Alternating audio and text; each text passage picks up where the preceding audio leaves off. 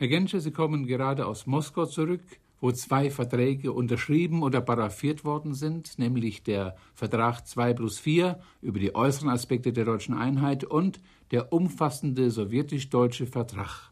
Diese beiden Verträge haben weltweit Aufsehen und Interesse gefunden. Sie selbst sind an der Gestaltung dieser Verträge beteiligt gewesen.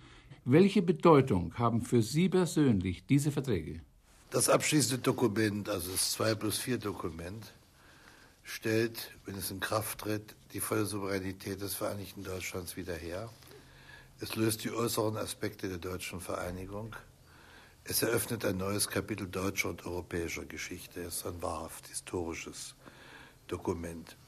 Der umfassende Vertrag mit der Sowjetunion, der nicht unterzeichnet, wohl aber paraffiert wurde, dieser umfassende Vertrag eröffnet neue Perspektiven des deutsch-sowjetischen Verhältnisses, ist symbolisch, dass äh, dieser Vertrag 35 Jahre nach Aufnahme der diplomatischen Beziehungen paraffiert wurde und dass er am Tage nach der Unterzeichnung des abschließenden Dokuments paraffiert wurde. Das heißt, diese beiden wichtigen Staaten, äh, die, das Vereinigte Deutschland und die Sowjetunion, nehmen sich vor, jetzt noch enger zusammenzuarbeiten, nicht nur im Interesse der beiden Staaten, sondern im Interesse einer grundlegenden weiteren Verbesserung der Lage in Europa. Sie haben in Moskau gesagt, dass diese Verträge nicht nur bedeutsam sind für die deutsche Einheit, sondern auch für Europa und auch für die internationale Staatengemeinschaft. Wie konkret ist das zu verstehen, Herr Minister?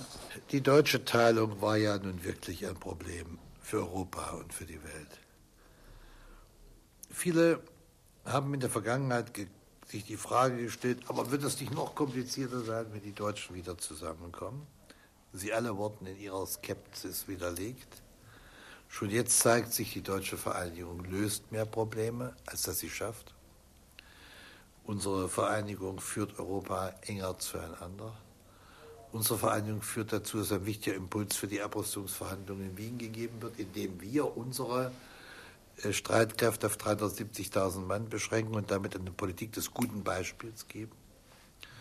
Das heißt, die deutsche Vereinigung ist ein Gewinn für das ganze Europa und der Vertrag, den wir schließen mit der Sowjetunion. Ich denke, auch jeder, der die Geschichte der letzten Jahrzehnte beachtet hat, wird wissen, wenn die Sowjetunion und die Deutschen eine gute Beziehung haben, macht das Europa stabiler und vermindert die Gegensätze, erhöht die Kooperationsbereitschaft. Dieser Verantwortung stellen wir uns. Der umfassende Vertrag über Partnerschaft und Zusammenarbeit gilt für das Vereinigte Deutschland mit der Sowjetunion. Welcher Stellenwert messen Sie diesem bei? Das ist ein richtungweisender Vertrag, äh, der weit in die Zukunft weist. Der zeigt, diese beiden Staaten nehmen es ernst, mit der Absicht, die Zukunft gemeinsam zu gestalten. Wir investieren in diesen Staat sehr viel auch an politischer Weitsicht.